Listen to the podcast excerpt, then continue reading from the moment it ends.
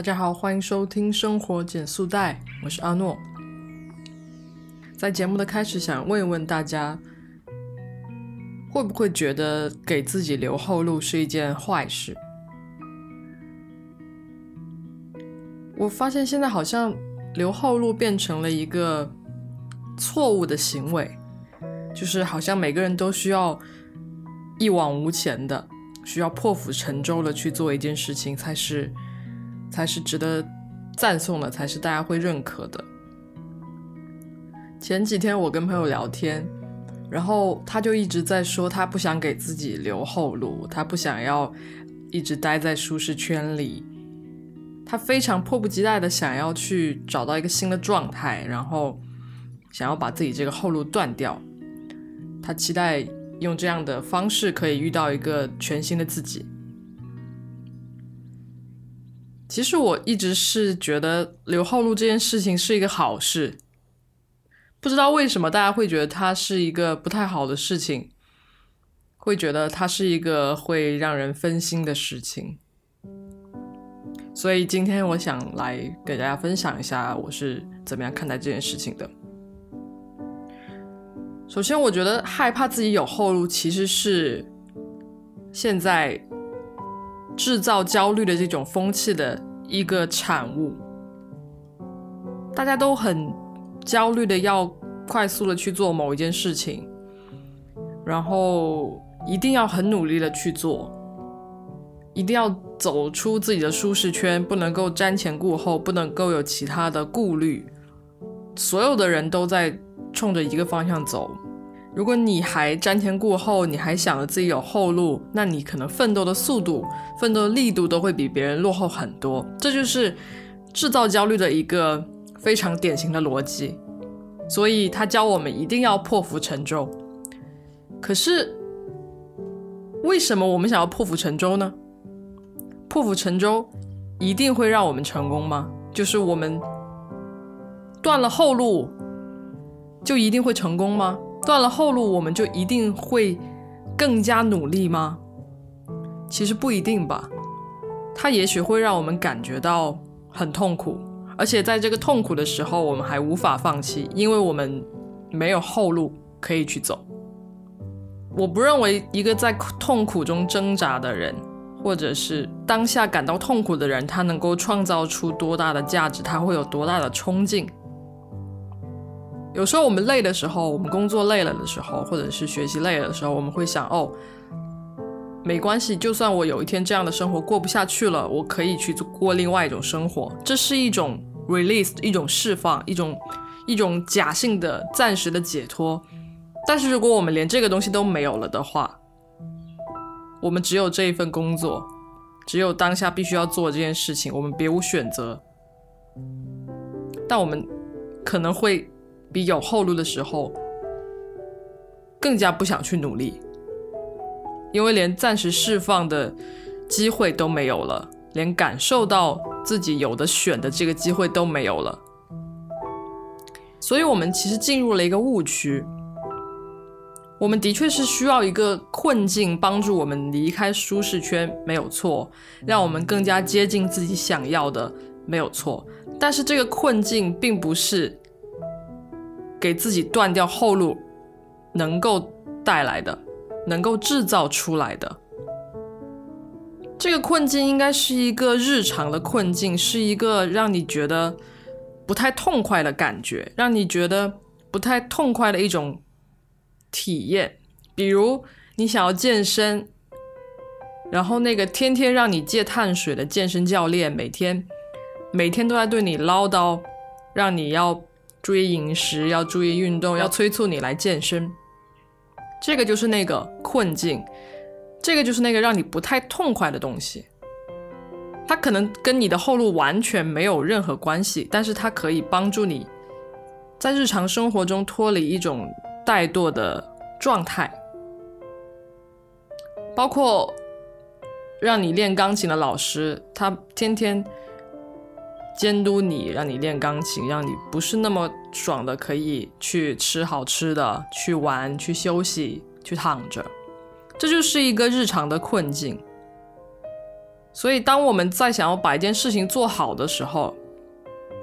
我们真的很在意那件事情的时候，我们其实根本不会去想后路，我们可能就是要去找一个让自己不太舒服的环境，让时刻提醒自己你要继续去努力，要继续去奋斗去做。然后在你特别特别累的时候，你才会想到那个，才会想到那个备用方案，才会想到那个后路。所以后路其实只是作为一个备用的方向，它并不会成为你做事的困境，除非你非常非常排斥这条后路，那我觉得你更应该留着它。比如说父母想让你回老家当公务员，那他把一切都已经给你安排好了，你知道，只要你做出这个决定，你回到家乡就可以成为一个安稳的公务员。但你如果你不想要这个后路，你就会很努力的再去追寻你自己想要的东西。那为什么我们还要害怕给自己留这样的后路呢？这也是一种激励，对吧？所以，所以这种说法，这种断掉后路可以帮助你离开舒适圈的说法，其实是不对的。我们在舒适圈里，并不是因为我们天天都在想着我们有后路可走。而是我们没有制造出一个让我们不太痛快的日常，这种日常去催促我们变得努力。所以，当你害怕自己变得懒惰的时候，你应该改变的是日常，而不是去做一些方向性的决定。所以，其实我们应该要留有后路，因为后路可以帮助我们开拓前路，帮助我们更好的看清楚自己所在的处境。你可能会避免自己走入一个非常极端的状态，比如说，你可能知道你的后路会有一个相对舒适的生活的时候，你就会避免自己进入一个被极度的剥削的状态。当很多人他们没有后路，他们只能去硬着头皮去做很多事情，然后无限的服从一些规则，甚至被异化，但是。有后路的人，也许他们可以跳出来想想，为什么我要选择一种这样的生活呢？我如何能够去改变这样的生活？我是不是有办法可以改变自己的这种处境的？有后路的人可以跳出来想这个问题，